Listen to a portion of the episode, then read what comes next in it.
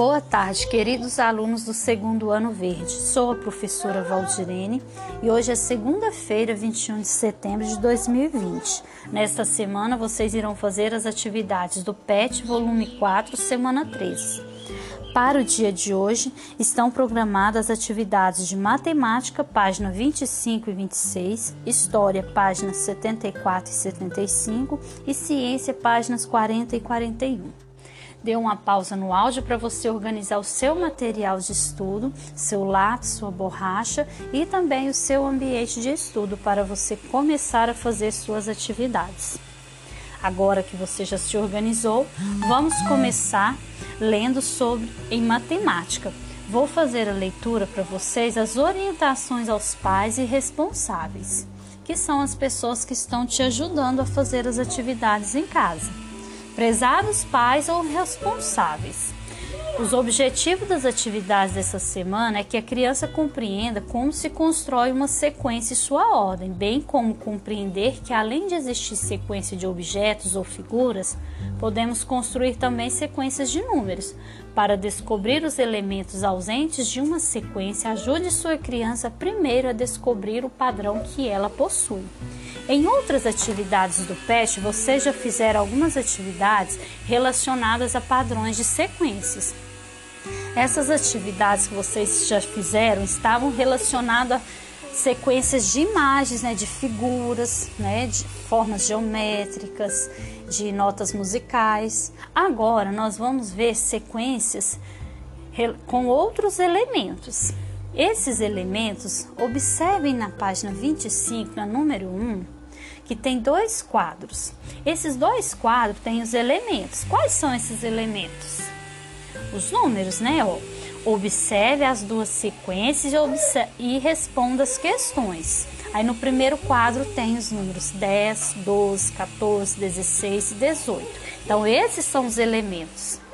No segundo quadro, 3, 5, 7, 9 e 11, ou também são os elementos do segundo quadro, e são os números. Agora, crianças, vocês vão dar uma pausa no áudio, pegar uma folha à parte e escrever os números de 3 até o numeral 20. Agora que você já escreveu, vamos observar o, qual é a sequência do primeiro quadro. No primeiro quadro e no segundo quadro, tá, crianças? Vamos começar pelo segundo quadro, que é os números menores. Começa lá no numeral 3. Observe nas, onde você anotou de 3 a 20, você vai circular para mim os números que estão no segundo quadro. 3, 5, 7, 9 e 11. Circulou esses números?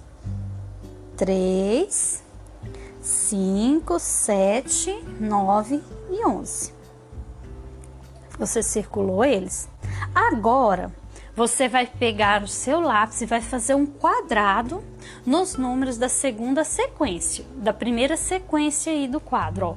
10, 12, 14, 16 e 18, ok? Observe que esses números que vocês circularam, 3, 5, 7, 9, são os números que estão no segundo quadro. E os, de, e os números que você fez no quadrado 10, 12, 14, 16 e 18 são os números que estão no primeiro quadro aí da atividade 1. Então, o que, que a gente pode observar isso? Observando esses números que você circulou. Que os números foram colocados de 1 a 1? Será que é isso? Não, né? A gente pode observar que os números estão organizados em pares e ímpares, né? Então, prime o primeiro quadrado aí da atividade 1 da página 25, eles são pares ou são ímpares? E no segundo, eles são pares ou são ímpares? Então, você vai pensar e vai responder. Pares, né, quando eles são agrupados de 2 a 2. Ímpares, quando não tem como eu agrupar, ele fica sozinho. Então, vamos lá? Letra A. Que elementos compõem as duas sequências? Eu já falei, né, crianças? Letra B. Qual o próximo elemento da primeira sequência?